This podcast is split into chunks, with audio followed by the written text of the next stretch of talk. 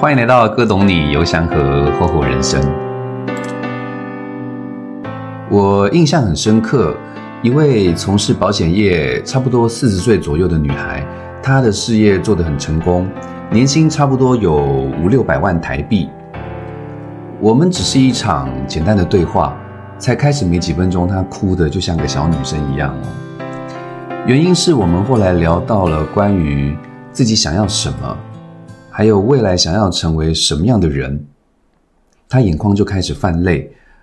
我在想这个问题应该在他心中已经很多年了，才没一会时间，他情绪上来就哭了出来。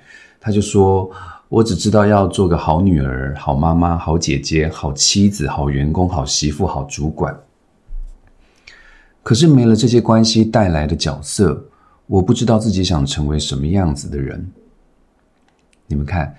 一个仅仅为了扮演人生中所有这些必须的角色，对这个女生来讲，她就已经花光了所有的力气。这个女生明明很成功，不是吗？程度上是吧？因为她买了三间房子，诶，她有了自己的事业团队，然后她的时间自由，财富也已经远远超过多数的人了。可是她就是不知道日子到底要怎么活，她觉得自己好像得了忧郁症。所以他也去看了身心科的医生。听众朋友，你有没有像这位女孩这样，就这样在某一天过了一个年纪，会突然发现，哪怕自己现在的状况毫无改变，但就觉得自己很累，或者说自己明明花了很多时间力气，想要让自己变得跟过去不一样，可就很奇怪的是，还是停在原地。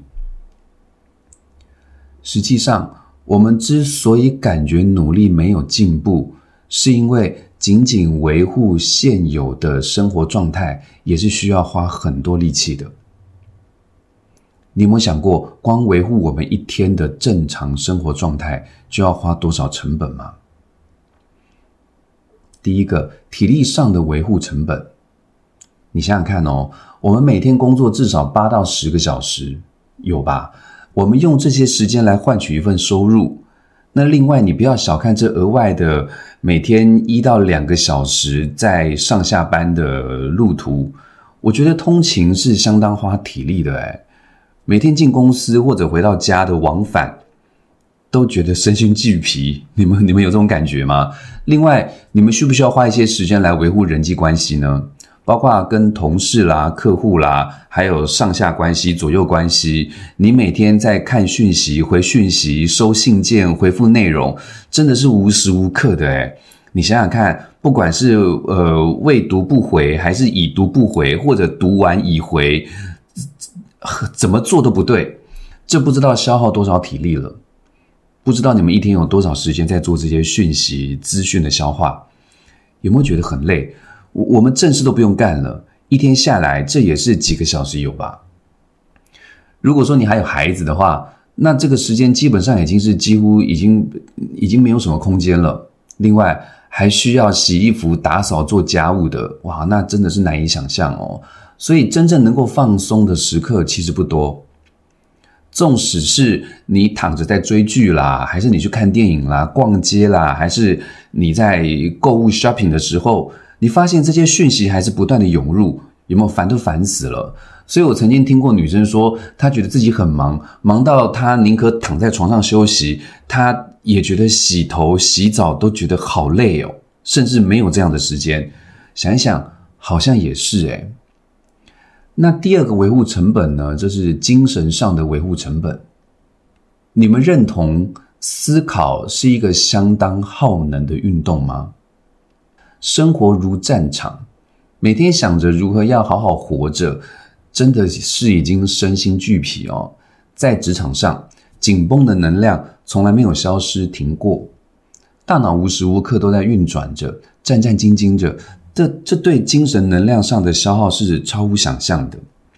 有太多人因为工作上的心理压力，最后全变成了生理压力，身体上出了好多的问题。可是又不能不上班，不是吗？你想想看哦，除了职场，我们还有家庭、婚姻等等各种关系的精神耗能，那真的是让人家很崩溃耶。所以在维持现况的体力成本跟精神成本都已经这么高了，你想想看，还有很多人在这个成本几乎消耗殆尽完自己全身能量的前提下，还是想要让自己持续不断的进步，诶，这真的值得赞赏吗？那今天的节目，我想要来聊聊大多数人很有可能会忽略或者直接催眠洗脑自己视而不见的。如果你想要个人发展，想要人生进步，那就需要尽量减少这些极高的维护成本，不是吗？我的想法是，那么就找个低维护成本的另一半吧。与另一半哪些情况的互动模式算是高维护成本的另一半呢？我这边呃整理出三个啊。第一个就是不断索取安全感跟关注感，就是呃关注度。在恋爱中，在恋爱中哦，有些情侣双方总是会有一些小脾气啦、小性子啊。当然，有时候你可能觉得很可爱。可是，如果你相处久了，他依然会重复要你证明你们爱我，你是不是喜欢我？你为什么不理我？还是总是不说，然后希望你猜，你应该要懂我啊？还是做什么事情都要你陪着？那么这种情况其实就是一个非常高维护成本的一种情形哦。实际上，我们在年轻的时候对一个人是不是爱自己的判断，常常是不够精准的。有一些人，他看起来爱的轰轰烈烈啊，他对你十分的在乎。但是如果说真的日子久了以后，你就会明白，哦，那这个不是爱耶，那是一种心理的一种不安全感带来的某种控制模式。这些人在意的通常更多只是自己。这些用这种不安全感的方式来控制，来，因为他们害怕孤独，然后对爱的依恋还有占有欲是很高的。他们的表现方式就是全身全心的把自己完全交给另一半，将身体和灵魂依附在另一个人身上。你很享受吗？但是呢，如果你很享受对方这种不能没有你的成就感的时候，其实你也不经意的在多久的时间之后，你就成了对方的生存意义。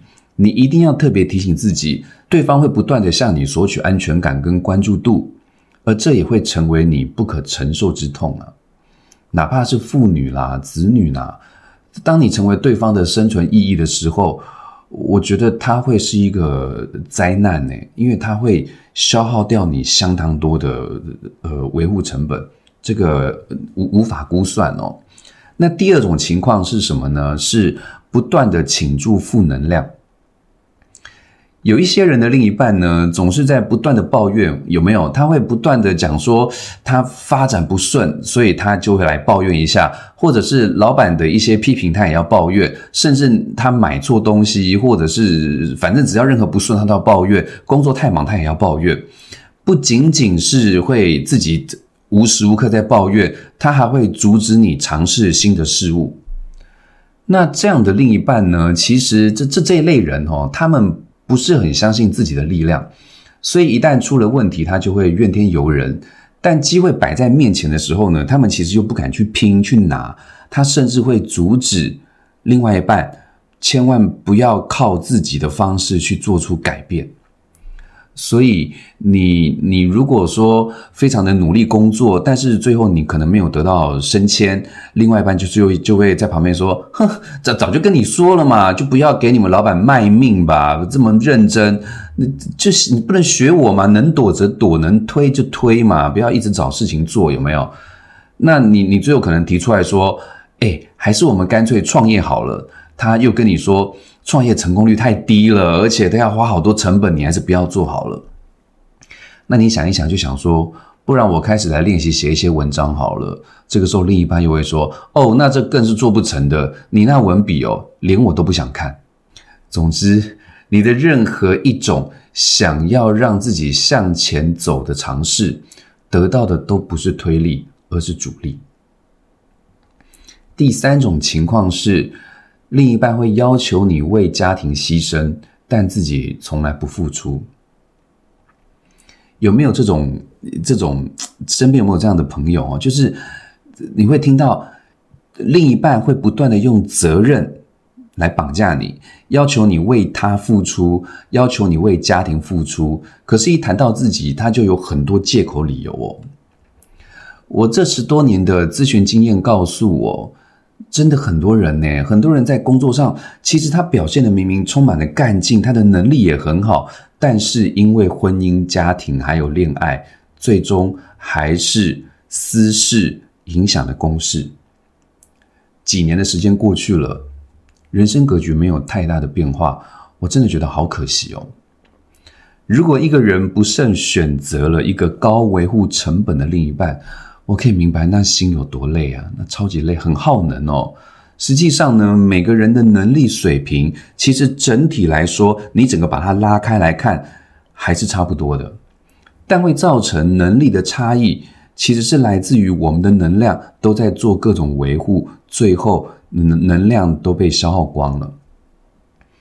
一个人如果有一些理想啊，想要做成一点事情，相对来说，我真心觉得找一个低维护成本的另一半真的很重要，这样你才有体力还有精神用在自我实现上嘛。否则，你的自我、你的理想、你的斗志、你的灵魂。真的已经可以很预期，而且明显的看到将会被另一个人消耗殆尽。那什么是低维护成本的另一半呢？希望我们都能够成为彼此低维护成本的另一半。第一个相处模式呢，就是给予对方满满的安全感。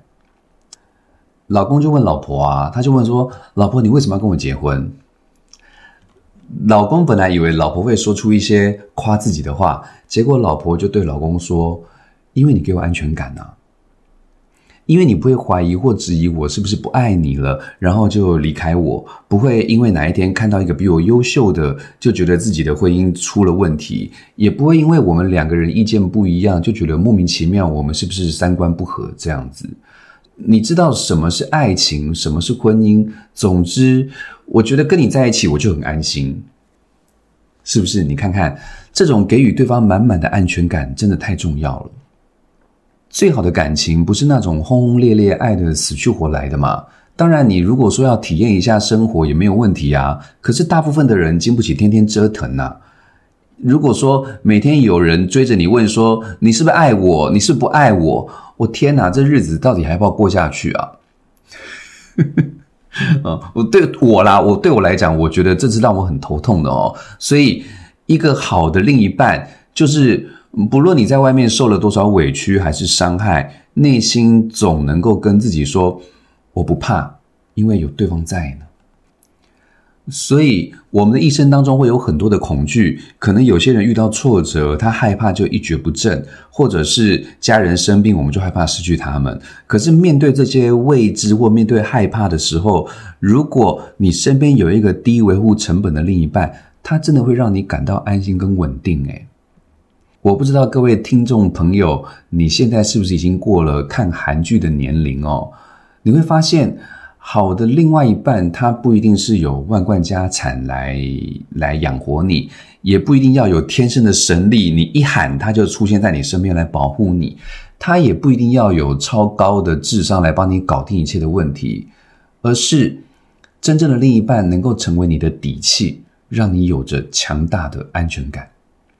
第二个低维护成本的情况是，另一半能够倾注正能量。为什么有些人或者说很多人哦，他会开车到地下室之后，就是停在停车场，然后他车子停完之后会在车上发呆，再坐一下，而不是马上上楼？因为走出车门面对的就是柴米油盐，是家庭责任，只有在车里这个狭小的空间才是自己。少年时光。有的是对未来人生的希望和野心勃勃的目标哦，有的是不用负太多的责任，你可以完全专注做一件事情。可是越往后年纪越大，你的责任越重，你的角色也越多嘛。在工作上，你面对的责任跟挑战越大的时候，就需要操的心更多，而且同时还要面对比自己更加年轻聪明的后辈的竞争。在家庭中，你可能还有。呃，年迈的父母亲要照顾，跟幼小的小孩要操心嘛。如果这个时候你的另一半能够给你力量，不断的鼓励你，有问题一起出谋划策，你会觉得这是上辈子修来的福气耶。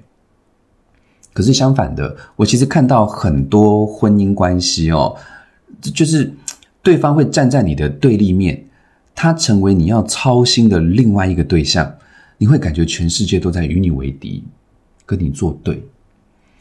第三个情况是低维护成本的另一半的互动模式，就是愿意互相包容支持。美国华盛顿大学的一项研究调查显示，哦，一个一个有责任心的人，这里的责任心指的不仅仅是工作事业上的公正、条理、尽职、自律，还有还有什么？还有对于另外一半能够能够支持，还有包容。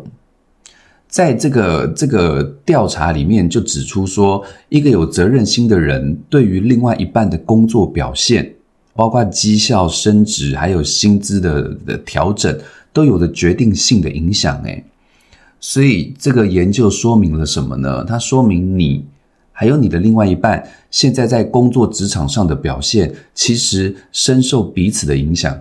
有没有觉得很惊人？但我我自己去慢慢去思思考，去想到脑脑袋里面过去经验的这些咨询案例，好像真的是这个样子诶所以一个人停滞原地太久，跟他的另一半有没有责任心，是否愿意互相妥协、真心支持，都有着直接且极大的影响。有一对年轻的小夫妻，老婆创业，老公则是在做业务。那他们两个就很少抱怨。那因为两个都很忙嘛，所以他们会很珍惜共同碰在一起的时间。有一天，我就我就问老公，我就说：“诶，你会介意老婆这么忙吗？”那老公说：“我当然介意啊。”我就说：“那你为什么还支持他创业？”因为，因为。我自己是创业的，我知道创业真的需要花很多心思，而且要花很多钱。那对于未来的不确定性太高了，你知道，老老公就就自然而然的就牵起老婆的手，他就说：“因为如果我不让我老婆做这件事情，她就不是她了。她现在做的这些事，是她从一开始就想要做的，我很替她开心啊。”更何况，我现在做业务也刚起步，其实不稳定性也非常高。可是我老婆也是全力支持我啊！我觉得我现在做业务做得非常开心啊！我就看着我眼前这一对夫妻，眼里闪着光芒，在那晒恩爱哦。他们为了彼此付出，给予另一半更多的包容与支持，这就是非常棒的低维护成本的另一半哦。阿兰·德波顿在《你会和错的人结婚》这里面提到了，他说呢，一个良好的伴侣关系不是两个健康的人之间的，而是两个残缺的人找到两个不健全的心智当中，成为彼此温和共存的避风港。好啦，节目尾声。反之，我真的觉得听众朋友，我们可以问问自己：那我是另一半的高维护还是低维护成本的人呢？祝福大家都能够成为彼此低维护成本的另一半，与另外一半共好共存，千万不要让婚姻成为自己的人生天花板。我是尤祥和，懂你们在想什么？我们下回见，拜拜。